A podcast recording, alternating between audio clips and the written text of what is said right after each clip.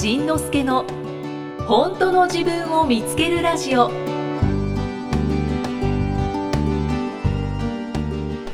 っとインフォメーションもしておきましょうか。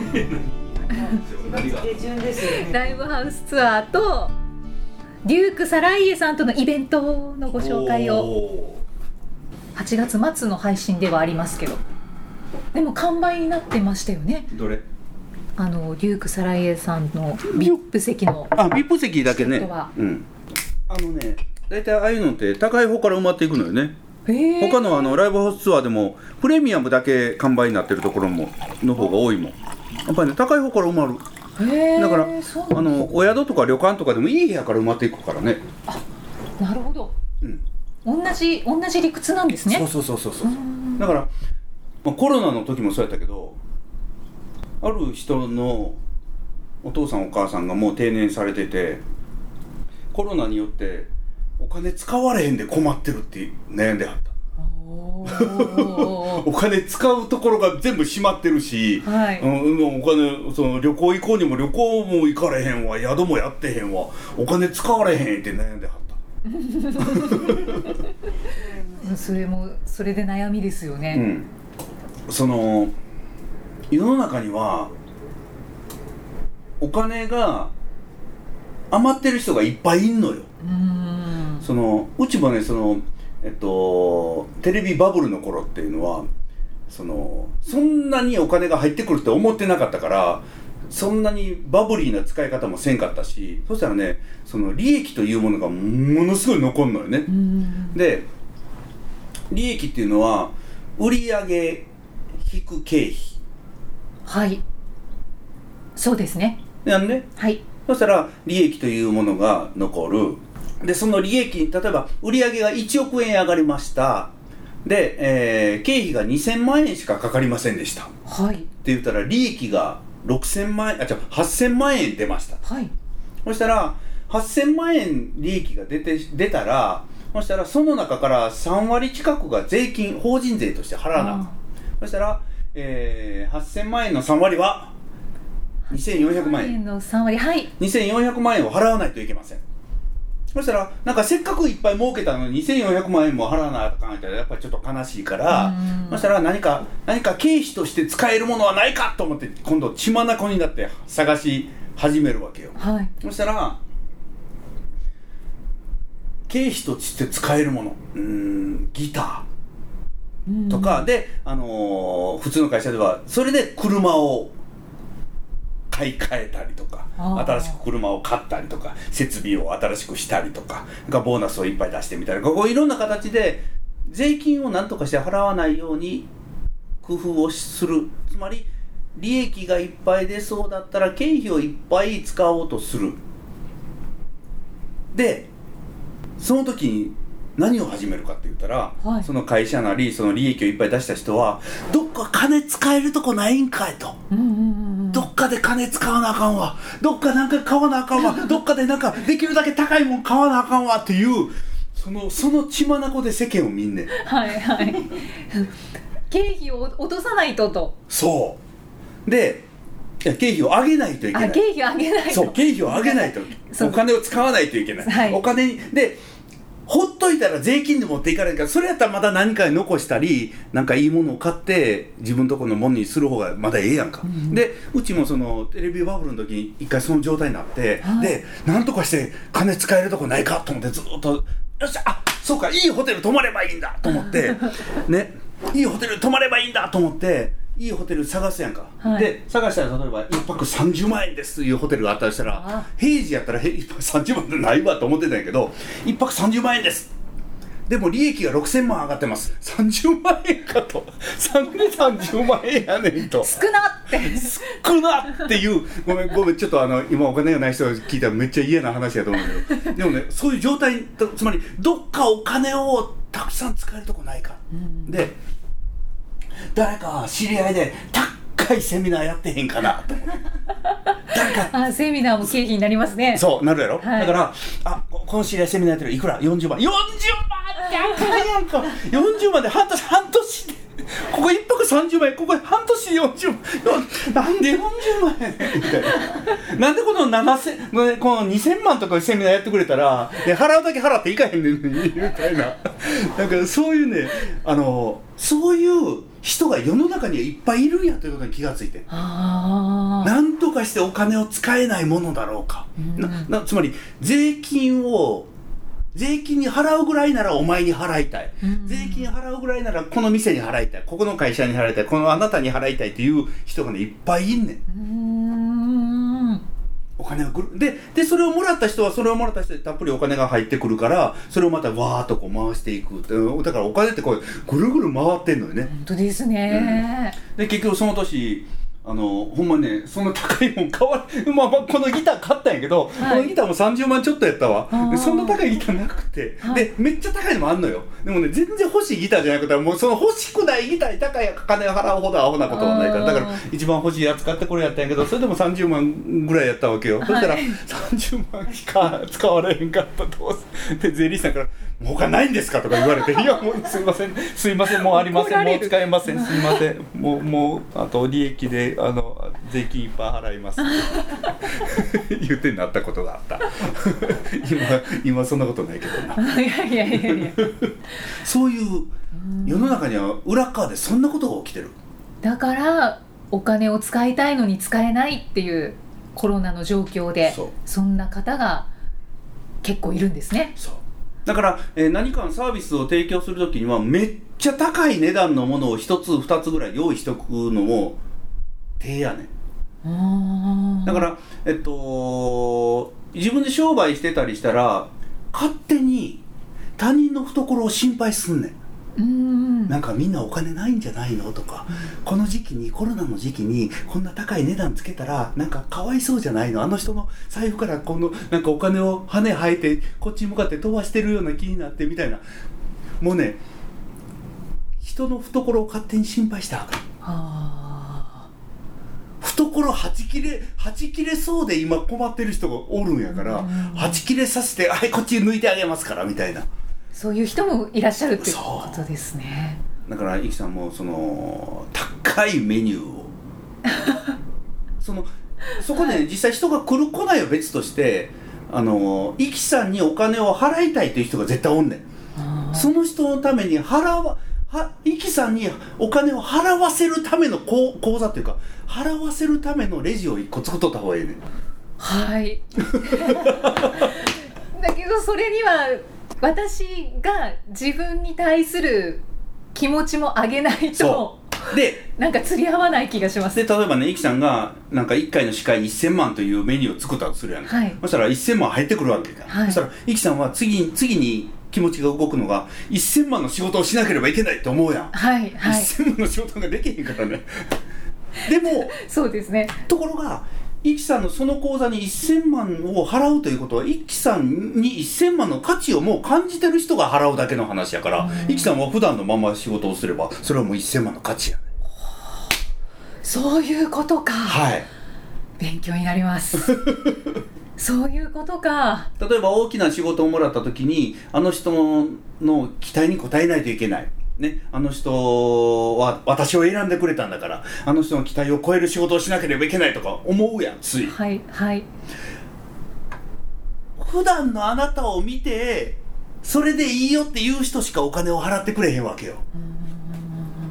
なのにそれ以上の仕事をしようとなるともう私はもう自分に嘘をつくしかないねああはい。なんか見えてきました。な。最近もですねちょっと、あのお仕事をいただきまして、うんうんでそのお仕事をくださる方は、うん。まあ、これまで何回かいただいてるんですけど、うんうんえー、とその方ご自身はうん。十何年も、うん。そのまあ、いわゆるキー局で働いてこられた方で、うんうん。今は、まあ、独立してうん。自分で、えー、とスピーチ関係のお仕事をされている方なんですけど、であのちょこちょこうん。お仕事をくださるんですね、うん。でこの前打ち合わせをしていて、うん。でいろんなアドバイスなどもくれるんですよ。その仕事に向かうにあたって打ち合わせをしましょうということで打ち合わせの中であこういうふうに表現した方がいいよとか。でその打ち合わせが終わった後にふっと我に返る時にあのこんなに十何年もなんか第一線でやってこられた方にアドバイスいただいてうん。お金もいただいて私大丈夫みたいな 風になるんですけど今の心屋さんのお話を聞いたら、うん。そのじゃあイキさんにやってもらうって思ったから頼んでるんだよっていうスタイルなわけですよね 向こうは。そそれをそのままありがとうございます、うん。でそのままの、うんまあ私のスタイルでやったらいいっていうことなんだな。あそういうことだな。と思いました。大きいすんまへんみたいなありがとうって。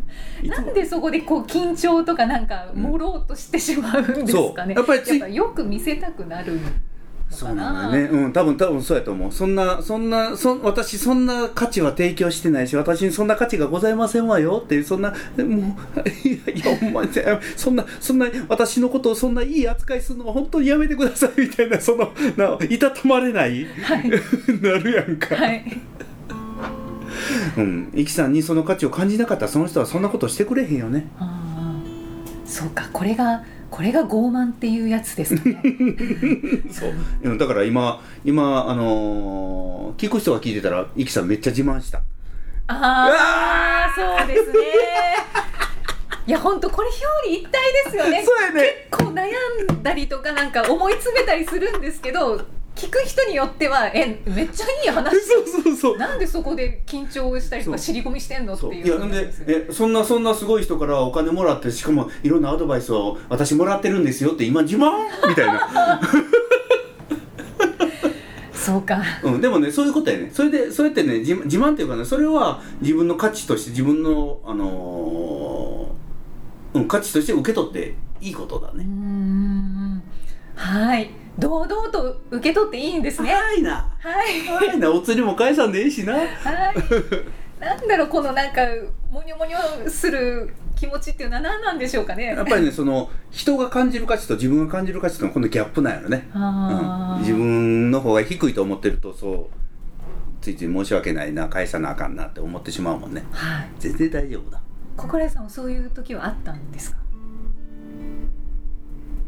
まあえっとねまあそのいっぱい本が売れたりだからいっぱいそのテレビのテレビの扱いがとても良くなった時っていうのはやっぱりそう、うんそういう感じになったわね。でもねそれは僕はねその時はなぜか不思議とそこはねなんか「へいへいおきにおきに」って受け取れたもんね。おでもそれはあの受け取れた。あ前前後するか。その後かな福山雅治さんを追いかけ回したのはね。追いかけました、はいはい。だからその時に申し訳ないって思うことの方が申し訳ないって思ったのよ。あなたは素晴らしい人間ですよという扱いをしてくれた人にいやそんなことはないですよってもし言ったとしたらえほんな私があなたのことを素晴らしいと言った私の方がおかしいっていうことですか？みたいな話になるわけやんか。はいはいそんなえ私はあなたのこと素晴らしいと思ったからこういう扱いしたんですけどいやそんなことないです。そんなことないです。いやそんよだれてるわ。そんなことないですじゃなくて私はあなたに価値を感じたよ。だからこういう扱いしましたよ。だから受け取らないっていうことはそのプレゼントしてくれた人のことまで否定することになってしまうからちゃんと受け取った方がいいよね。これはり頭では理解できてるんですけどまだ風に落ちてないな。で頭の中でねそのささやきおかみがいっぱいおんねん、はい。あんたなそんなね調子に乗っとったらあかんであの人なあのあのちゃんとお上手言うてくれてはるだけやからな。そんなこと真に受けてしたらなあの足元かすくわれてな。そうね、人間はね謙虚に生きていかない謙虚に生きていかない。ででな大体ねあのたくさんの人がねそうやってねあの高いとこ登らされてねはしご外されてねああって言うてみんな落ちていきはんねんで。で努力なくなってねででどんどん傲慢になってねで勘違いしはんねんでっていう頭の中にささやきおかみがおんねん。あー確かにそうですね確かにそうおっしゃる通りです、ね、はい。でそのささやくおかみ誰やねんっちゅう話や えー、自分？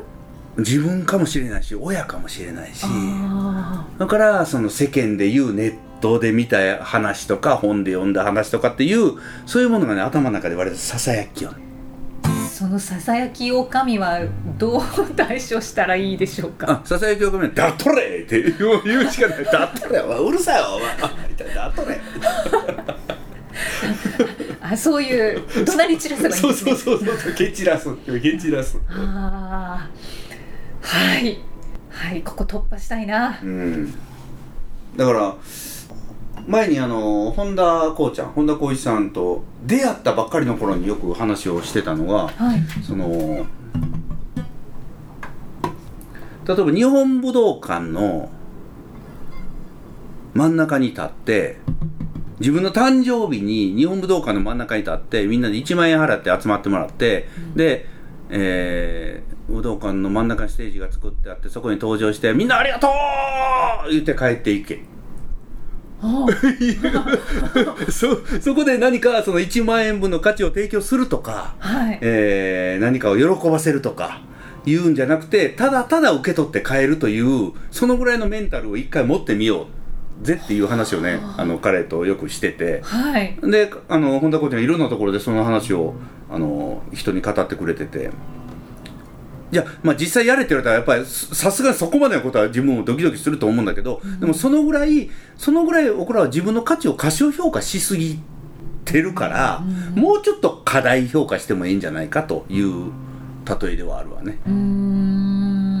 だからそのテレビで僕は大きく取り上げられた時もその自分だけのコーナーがあって、はい。自分だけのそのうんコーナーとかそのいろんな僕だけの僕だけギャラが変わったりいろんなことが、まあ、あったわけさ。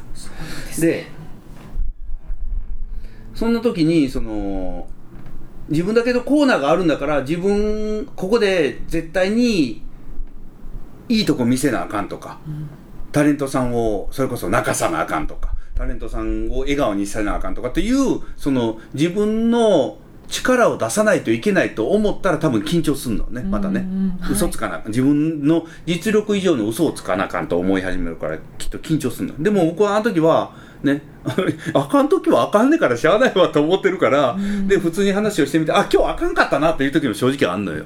でもね今日あかんかった。な今日この人には何も伝わらなかったなという時もあるしあ今日はあうん、あの思い通りにならなかったな。全然全然今日はあの引っかからへんかったなという時もあるんだけどそれでええっていうことなのね、うん。そんなん言うたら前ね一郎10割打てよの話やんか。そんなん一郎でも無理やん、はいはい。一郎でも7回 7, 7回10回経ったら7回近くは失敗すんねんからはい。それをね 10, 10回全部打たなあかん 言うたらもう死んでしまうやん、そうですね、うん。って言うて思った。だからあの7回は僕もねだから当時はその7回を失敗してもええわと思ってたし、うん。ところがこのこの後がすごいわけよやっぱりねテレビ局はすごい。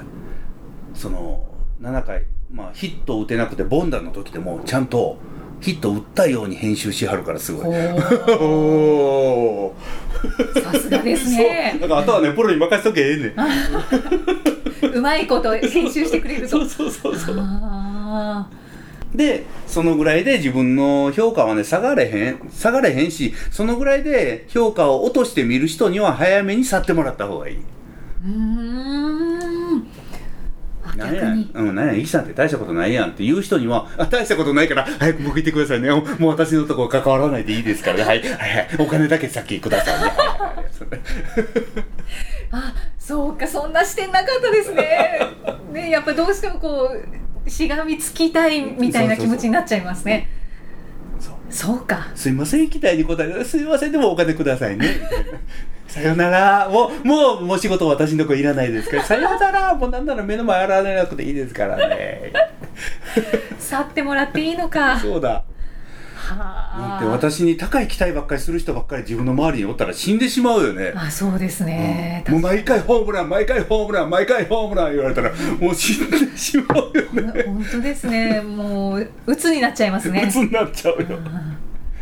ああありがとうございます。なんか個人的な話になっちゃいました。すみません。何から個人的な話になったの？いやもう流れて流れてよくわかんなくなりましたけど、あ、でもあの人覚えてるわ。コロナの中でもお金が余ってる人がいるっていう。そっからこの話になったの、はい。そうですね。あ、そうか、高いお金を払う。はい。あ受け取れ、みたいな話やな。あ、そうか、そうか。すごいな。ありがとうございますもうもう AZ さんなしでは 収録できませもうん成り立たないね。はい成り立ちません。ね。何やったっけで終わっちゃいますもん二人だあそこに非常に冷静なアンパイアが一人ねそうですね。ありがとうございます。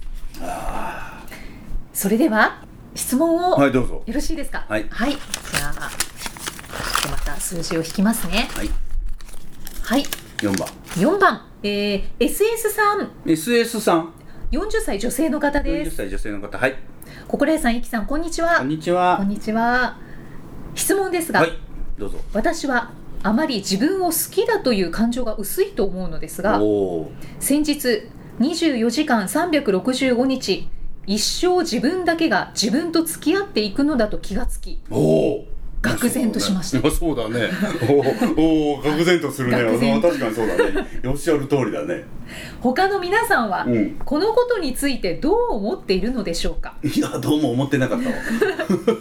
ほんまやね面白いね。そう言われてみればそうだね。はいあと私は誰かといても一人でいてもうん。孤独や寂しさを感じてしまいます、うん。疎外感を感じる時もあります、うん。それらの感情はあってもいいと思うのですが、うん。なんとなく辛いです。うん。何か魔法の言葉いただけたら嬉しいです。よろしくお願いします。まあこの魔法の言葉この人に SS さんだっけ？SS さん。このこの人に魔法の言葉をあげるとしたら僕も一緒だよっていう言葉をあげるよね。そそんなもんちゃうかうなでそんなもんちゃうかなだしえー私はそんなことないわっていう人もいると思うんだけど、あのいや私はそんな疎外感も感じないしえそんなひあの一人で誰かと一緒一緒にいたらめっちゃ楽しいしとかっていう人も当然おるかもしれへんけど、その人はその人で。だから僕らは疎外感感じる生き物グループで行こうじゃないか。仲良くしようじゃないか。おー。SS さん心屋さんと同じグループですよ。同じグループです。あのネガティブの部活動をね これからも頑張りましょう。はい。ネガティネブガティブ。はい。ネガティクラブ。はい。ネガティクラブネガティクラブ。うん、だからあの、まあ、一緒だよって言われても何の慰めにもならないと思うけど、ん。あのどうしようもないから。そう感じる人も SS さん以外にたくさん。人類の半分はそんなんちゃうかな。うんうんうん。と思うけどね。人類の半分はネガティブ出身ちゃうかな。はい。帰宅部みたいな。ネガティブ所属ちゃうかなと思う。はい。私もそう思います。え AZ さんなんか疎外感感じることあんの？ほら。またよでも常に疎外感。あー。え？あそうなん私もさっきの話にちょっと思いますけど人見知りだしそんなに打ちこう打ち解けてるっていつも思ってないです。あだからそれーを疎外感と呼ぶのならば常に疎外感を感じるかな。それね。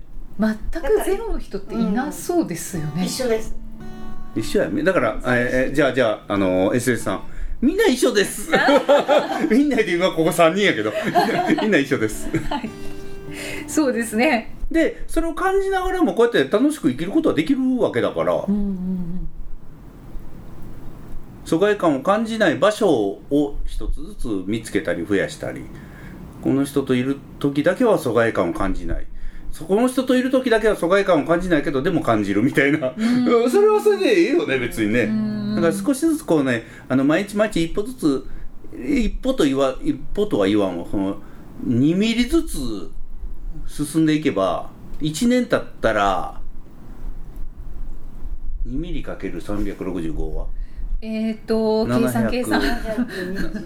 な7センチぐらい進んでるやな、お結構進んでますね。なじゃあじゃあええよね。はい7センチなんていうのはねこの広い東京から見ればもうへ平以下でございますよ、ね、あれ？え心得さんはうん。自分好きですか？僕は僕は割と普通好きですかって聞かれても普通っていうわ。ま、前の自分と今の自分であその好き度合いって変わりましたそかれは全然違うよね、うん。だからえっと前は好きというより嫌いやったよね。うん。それがね嫌いじゃなくなってはおるもんね。全然嫌いではなくなったわ。だから嫌いじゃなくなっただけでも全然楽やもんね。うんでもその自分好きっていうその自分好き人間ではないわ僕は。うんうんうんで自分と自分がやってることめっちゃ楽しい自分の一番のファンっていうほどでもないし。なんか、うん、割と淡々と生きてるよ。フラットフラットいやこれは本当にあの心屋さんがきっかけだなと私思うんですけど私も本当自分が嫌いだったんです。あこのポッドキャストやり始めの頃っていうの、はい。おお本当になんかもうななんなんっていう、うん。だから自分に厳しかったんだろうね。いろんなそのそね。の自分で勝手にゴール決めて目標決めて、はい。そこに達していない自分にもうずっと腹が立ってたよね。うん。はい。わかるいやそれがああ別にき嫌わなくてもいいんだみたいなのがなんか分かっちゃった時になんかおもあ面白いんじゃん意外とおそうそうそうそうそうよそうそういう風になってきます。そうよ。だからこうやってだからねイキさんとずーっとポッドキャストやってられるのよね。ありがとうございます、うん。本当にきっかけの方です。うん。だからやっぱり分かるもんね。そのイキさんこうやって喋ってたらイキさんがもう始まった頃と人間が変わったのがよく分かるもんね、うん、だからよく分かるっていうのはそのイキさんのなんていうのかな。需要力がものすごく上がったんだろうね。需要力その褒めた時の受け止め力が多分上がったんだと思うのね。でで今度そうなるとでそれってとてもいいことやんか、はい。ね。そうなるとでも今度裏側の出来事が起きるわけよ。そしたら、ねあの今はまだネガティブどっぷりの人たちが「イキさんなんか違う世界に行っちゃった」みたいなそのなイキさんがイキさんがももっと昔みたいなネガティブやったらもっと分かりやすかったのにイキさんが受け止めすぎるから、はい。そのもっとポンコツだったらいいそうそうそうもっと抵抗してくれて「いやでもねこの時はね」って言うて前はいっぱい抵抗してくれてたのに最近抵抗しないから私たちどうしたらいいのって置いてかれてしまったイキさん。ああイキさん冷たい。やめてなんでそんな分かりや分かる人になっちゃったのって言ってる人も絶対出てくるよね。あそうですね、そしてまた今私はそれをプレッシャーとして背負おうと ます。ちょっと待ってあそうなの？いかんいかそっちもそそっちもってよくわかんないですけどその気持ちもなんかこう代弁しししないとみたいな。でもねもうもうその時の気持ちってあんまり思い出せなくなってしまってるやんか。そうですね。だからこれもねそのミュージシャンとか見ててもさっきの、ね、前回前々回のブルース・スプリングスティーンとかでもやっぱりそうやねんけど、始まりの頃っていうのはきっとねその反骨だったり戦いだったり悲しみだったり怒りだったりそういうところからスタートしてて、うん。でその同じような気持ちを持ってる人たちからの共感を持ってい嵐のようにガーッと一気に上がったと思うんだよ、うん。でも彼なんかでももう他のミュージシャンもそうだけど年数が経ってくるとだんだんだんだん悟りを開いてくるから 悟り開いてきたらメッセージが変わってくるわけ、い、いじゃないかみんなってね、はい。なんか受け入れよう愛だよっていうメッセージみんな変わってくるわけ。そしたらあの初期のファンが「あの人はね変わっちゃったのよ」って。はらりはらりと剥がれていっていなくなっていくわけあよね。まさしくそうですね、うん。もうそれと一緒。だからだから逆に言えばそういう人たちは剥がれてもらわないと困んねんはあ。だから最近のイキさんはもうなんかとてもあの分かる人になっちゃった。あの頃ねもっとポンコツであれだったのなんかネガティブでだったのになんか最近のイキさんはなんかとてもなんか言っちゃったね。言っちゃった。っていう人には早く剥がれてもらわなあかんねん。その子人に付き合おうと思った瞬間にイキさんもうバックすんねん剥がさなあ。かんねんその心屋さんの逆の発想というんですか、うん。逆転発想が本当になんかいつも目から鱗です。あそうそういうことか、うん、あのーまあ、まあこの僕がこの仕事をしていく上でとても、あのーお世話になった某石原明はい。という。そのまま出てますけど。某経営コンサルタントの方がいらっしゃって彼のえ書かれてる本の中で「その成功曲線」という本がありまして。はい。でその本の中に面白いとても表現があって納豆のパックあるやん。納豆のパック開けたら、あの黒い納豆あるやんたまに。ちょっと色がか、ちょっと硬い硬い納豆。あります、ね。あれはだから納豆を混ぜて1個をつまんでピュッと持ち上げようとしたら他の納豆が「あちょっと行くなよ」ってこうネバネバネバっとついてくるやんか。はいはい。ね。はい。糸あれ引きますね。そうそう。あれが今のイキさんの状況やね。だからあのえイキさん行かないでもっとネガティブでいてもっとポンコツでいてっていうネバネバがいっぱい絡みついててそこでそこでいやさあさようならって言ってピッとその納豆をも1個の納豆を持ち上げたら、はい。イキさんの世界が変わんねん、はい。それがネバネバネバあそうだよねってそこで端を下ろしたらそこで飛び出せきれなかった黒い納豆に変わってしまう。おお黒くなっちゃうんですね。そんな表現やったよねあれねくえー、戻戻る戻るプラス黒くなっちゃうんですそうね戻ってだから腐っちゃうね腐っちゃうというか死んじゃうねん。だからそんなんなったらあかんねん。だからそこは早くねそのねネバネバからピュッとねピュッと早く口に入れなあかんはあ。まあまあこれは私に限らずそういう状況の方はピュッともう行っちゃうと。そう。うんはい。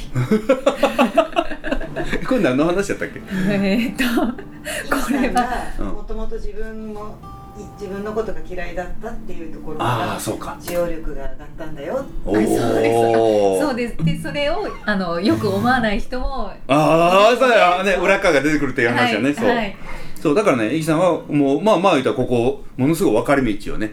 ああの人たちに寄り添いに行くのかお前らもう知らんわと言ってちょっと冷たい人間になってピュッと先に行くのか。はあ。ここはねものすごい分かれ道よ。はあ。で、ね、黒い納豆になるのか。黒くはなりたくないな。あの表現好きやからずっと頭に残ってるよね。あれ面白い。面白い。わかりやすいですね、今日もすごい気づきの時間でした。私だけ？いやいや面白い面白いそういうことなのよ。はい。だからあのーお客さんはどんどん変わってもらわなあかんしだからうーんまあねそのインディーズのアーティストがメジャーに行く時もやっぱりその私たちの近くにいたあの人がスターになって変わっちゃったわねって言われる。うんそんなことないよって言って振り向くのかそうだよって言いながら、うん。ね、次行っちゃうのかによってもう世界はどんどん変わるよね。ああそれを聞くとミュージシャンの見る目も変わります。うんやっぱりそう思ってる好きなミュージシャンって何人かいるのでうんうんあーなんか初期の方がカリスマ性があったなそうそうそうなってたなそうそうそう言うね例えばねきっと尾崎豊でも今まで生きてたらねもうね愛や平和やって歌ってんねん絶対でしょうね受け入れようって歌ってんねん。許そうって歌ってんねん絶対。校舎の窓ガラス割ったやつを全部直していこうって絶対言ってんねん。割っちゃダメだよ。割っちゃダメだよ。もうバイクとか盗んじゃダメだよ。絶対ダメだよって言ってんねん。そうか。親孝行だよって言ってんねん絶対、うん。それもなんか想像したら面白いですね。面白いよ面白いよえー、えーじゃあ心屋さんも、うん。さんを支持されてる方うん。の層ってだんだん変わってきてきっますか？と変わってると思うね。だから今回その認定す認定心得塾をそのコバに全部渡したのもきっとそうだろうし。だからあの塾生のみんなから見たら僕はとても冷たくなった人間に見えるときっと見えてると思うのよね、まあ冷たくなったんだけど。でもそのうんとさっきのインディーズとメジャーの話じゃないけれどもそこにずっといたら僕はずっと変われない。きっと変われない。だからそのためにはあるある程度冷たくなる必要、まあ、冷た冷たくする必要もないんだろうけれどもでもそこはどっかね一回線を引いて自分の世界を自分で変えていかないといけないって僕は思ったのよ。うん。そのうーんえっと近い人まあ当時の近い人たちがいてで近い人たちっていうのは当然僕に対していろんなことを感想も伝えてくれる要望も伝えてくれるわけで、はい。でその人たちの意見を採用すればするほどに遠い人たちが離れていくのね。だから、えっと、お客さん、ま、ま、まあ、まあ、これは当然賛賛否両論はあるんだろうけれど、お客さんの要望を聞けば聞くほど、お客さんは離れていくって僕は思ってんの。へその、ボヘミアン・ラプソディを見てた時に、マネージャーの男おったやん。ーあいつが言いましたはいね、あのー、ななんていうやつやったっけ？名前忘れちゃった。えーっと名前は忘れちゃいましたけど,、まあけど。恋人？そうそう。やつのおかげでいろんなことが実は悪くなっていってたやんか、うん。でもやつがそのお客さんの声の代表のようにそしてみんながこんなことを望んでるんだよみたいなことを言いながら自分だけのものにしようとフレディを自分だけのものにしようとずーっとこう抱えて、でフレディが新しい世界に出ようとするのを全部止めてきたわけよ。うんうん。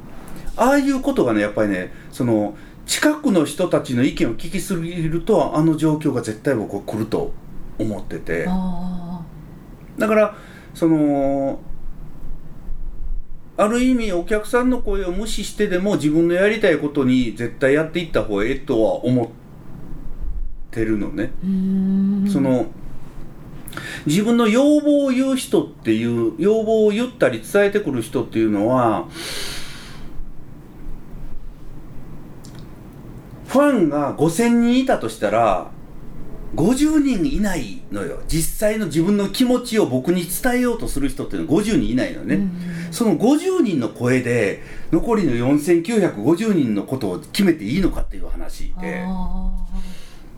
それはね逆逆に僕はしてはいけないことって思ってるので、だからその、うん、お客さんをあまり近いところに置くとそこが見えなくなる。ままあ遠くに置きすぎると何も見えなくなるんだろうけれども近くに置きすぎて近くの人たちの声ばかり聞くとあの全体が離れていくってなんとなく思ってる。んん。だよ。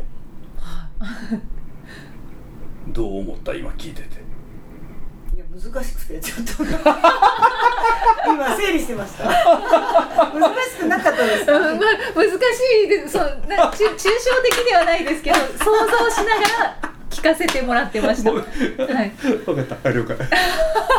まあそんな感じ。あーあーあー。だけどまあリリスナーさんというかファンファンの方の声を無視してるわけではないんですよね、うんうん。だからその一定の数の人たちの意見だけを聞くってそいうのはう。それが相違だというふうには取らない方がいいっていうことはね。それはその人の意見であって。ででその人い応募意見を言ってくる人たちっていうのはもっとっていう人たちやね。うーん。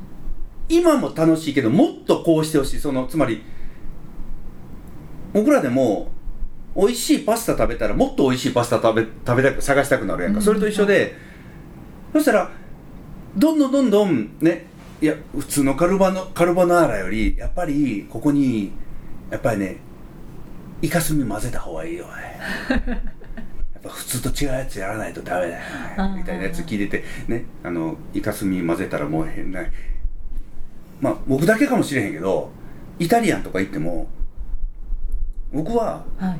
定番のものを食べたいね。うーん。カルボナーラとかボンゴレとかペスカトーレとか。はいボロネーゼとか。いわゆる名のついたやつ食べたいんだけど、うんなんかおしゃれなとこ行けば行くほどなんとかのなんとかプロバンス風なんとかなんとかなんとか普通の食わせてくれって思うねよく。そうありますよね。よくわかんない。もう混ぜこぜになってる。そうそうそう。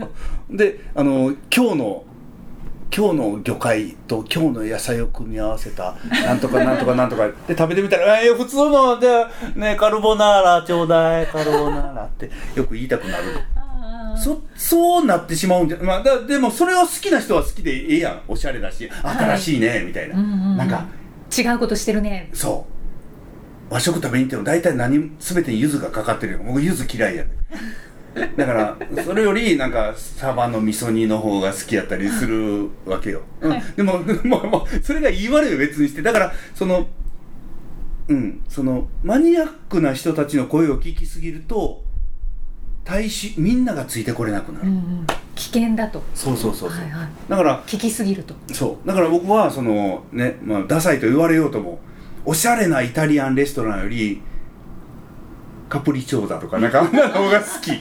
わかりやすい方が好き。ファミレス好わかりやすい。き もう自然野菜とかいいからなんかとりあえずこの間気がついたのよ。シーザーサラダとカルボナーラって結構親戚やなと思った。うんうん。親戚じゃない？親戚ですね。パルメザンチーズ。パルメザンチーズベーコンで温泉卵みたいな。あの2つねなんかめっちゃ仲良しやと思った。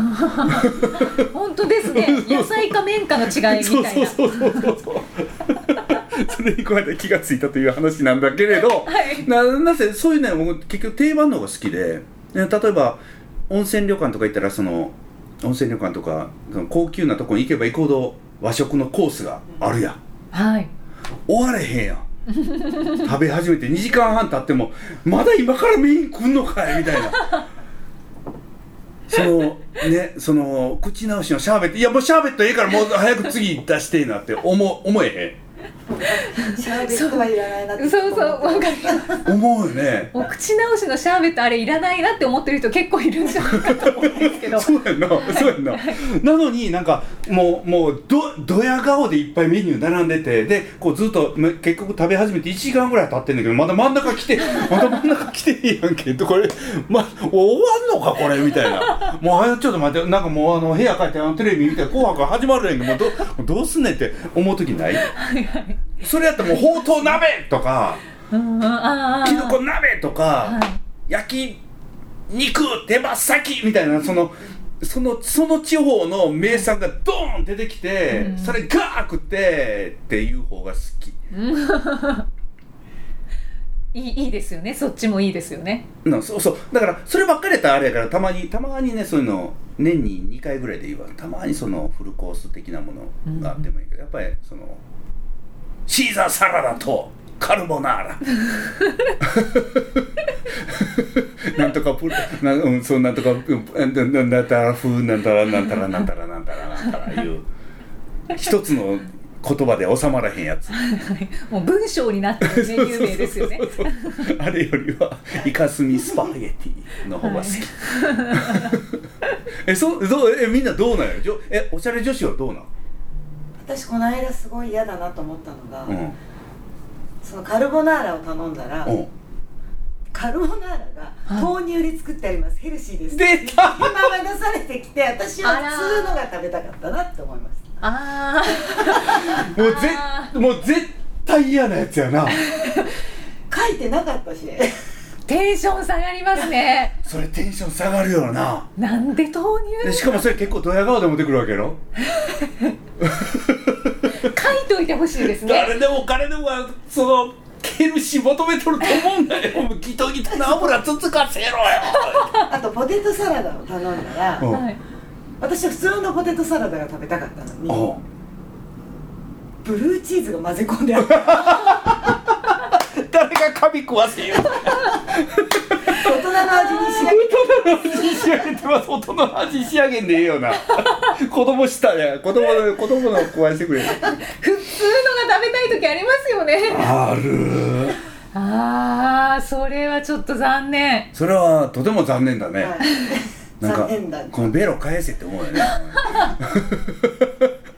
そこはじゃあちょっとなんかこじゃれたお店だったんですかね、まあちょっとまあちょっとファミレスよりはちょっとこじゃれてる。でもそんなに。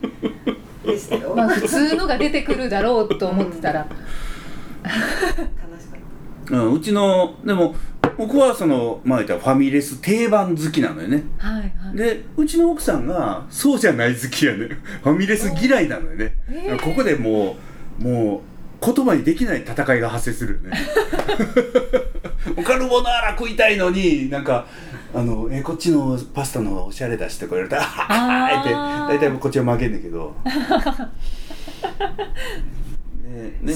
で数日後にギットギトのカルボナーラを食べに行く。共存してるお店ないですもんね。なかなかない、うん。負けてあげるんですね。負けて最後に自分で勝つ食ってやる。そうそうそう。あのあのあのなんとかの後はなんとなんとかでっていう映画のタイトルやんあれやんか。いやいや全然わかんないんですけど。えっとなんとかのまあそれを文字ったやつで僕好きなとても好きな言葉があって。はい。牛丼はディナーの後でっていう言葉があって。あな謎解きはディナーの後でのなんだそうなんかそういうタイトルのなんかかなんかあるやん。映画的なドラマ的な。はい。だからその高級フレンチとか高級イタリアン食べた時ほど牛丼ガーッと食いたくなる。っていう生き物です。牛丼はディナーの後で。そうそうそう。こんなに料理の話で盛り上がるとは。これ何の話やった質問は自分が好きという感情が薄いっていう。そうか。だそう。だからこう戻りますか？戻りますいか？もうやいやだだから結局結局そういうことやねだから、はい。自分は牛丼が好き。でも世間はそういうコースの方がいいって言われてる時にその世間でいいという方に迎合してた頃は自分が嫌いやった。はいはい。自分の好きよりも世間の好き世間の価値観世間の正しいに昔はね多分合わしてたんやと思うね。自分の好きを殺してでも。はい。でそれを蹴って牛丼って言った瞬間に自分のことが好きになってきたんやろね。うーん。自分を大事にし始めたら好そうそうそうそう。きになった、うん。世間よりも世間大なり自分みたいな。うーんそしたらねやっぱり変な人って言われるし常識ないとか言われたりそのダサいとかもういろんなことを言われたりするんだけれどその方だからそれを言われるのが嫌で世間に合わせててあれいいよね的なね表してたんだけどそれをやってる自分が嫌いやったよね多分ね。はいはい。それをやめて牛丼みたいな。あー。あはい。あそうだ。そうですね、うん。はい私もなんで自分を好きになり始めたのかなってう今聞きながらうん。思ってたらあ私は自分を認めたから好きになったんだなって思いました、自分のそうやね。自分の考え自分の好み自分のやりたいことを認めていけばいいよね。うん。だからそのうんそのこういういいホテルに泊まったらやっぱりなんかいいディナー食べたいと思うけれどとんかつとか。も う好きやでとかでいいとか言って好きやに怒られるけど。なんかそういうでもしくはここに泊まってんのに今日はどん兵衛とかそういう あいいですね。そういうだからそういう日もあるやんね。コンビニで納豆と卵だけ買ってきてはい。食べるとか。はい。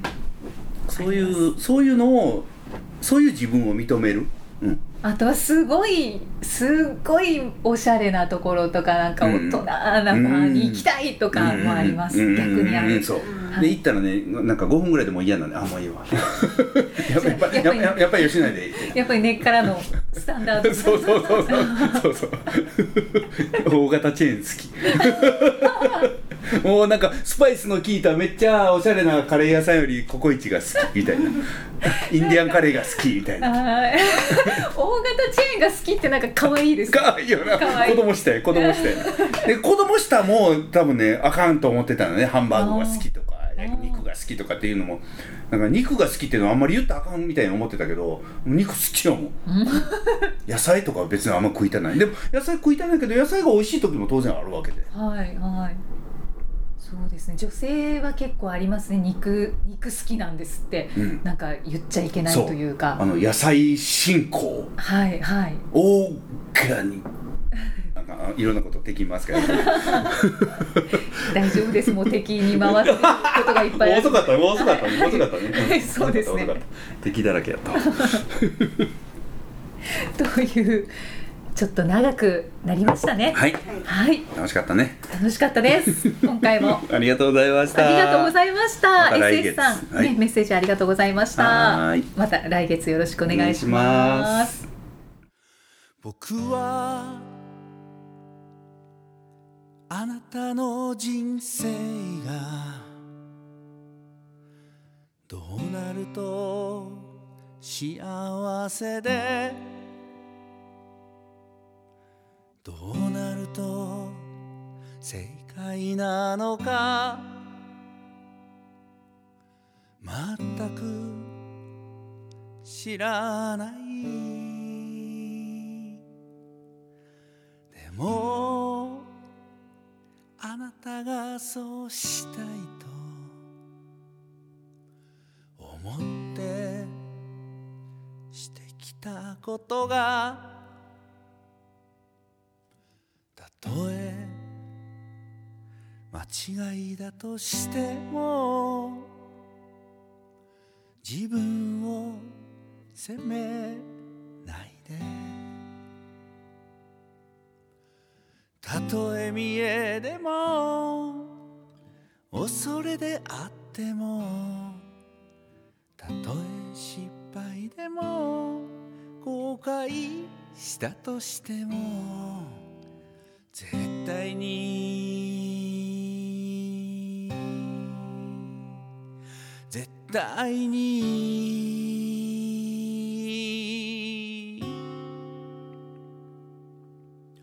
絶対に。正解だ。絶対に。必要だ。絶対に幸せだ。絶対に後悔するな。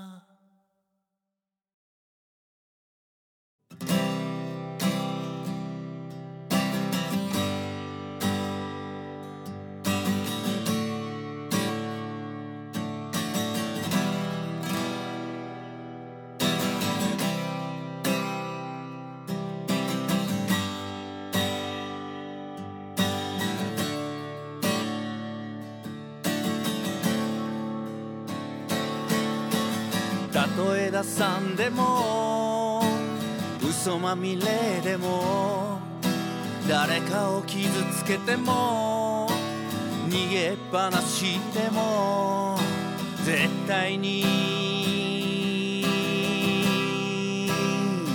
絶対に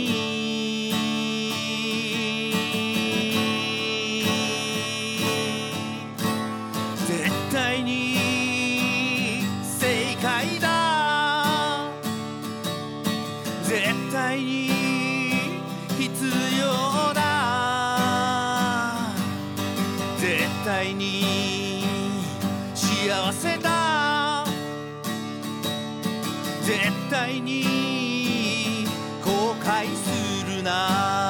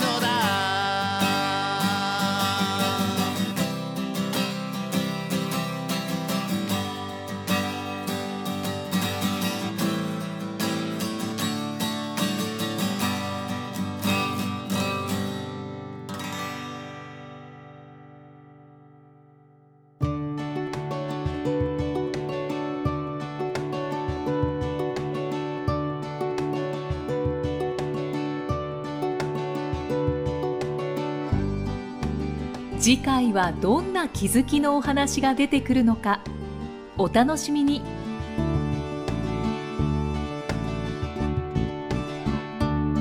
この番組は提供心谷仁之助プロデュースキクタスナレーション生きみえでお送りしました。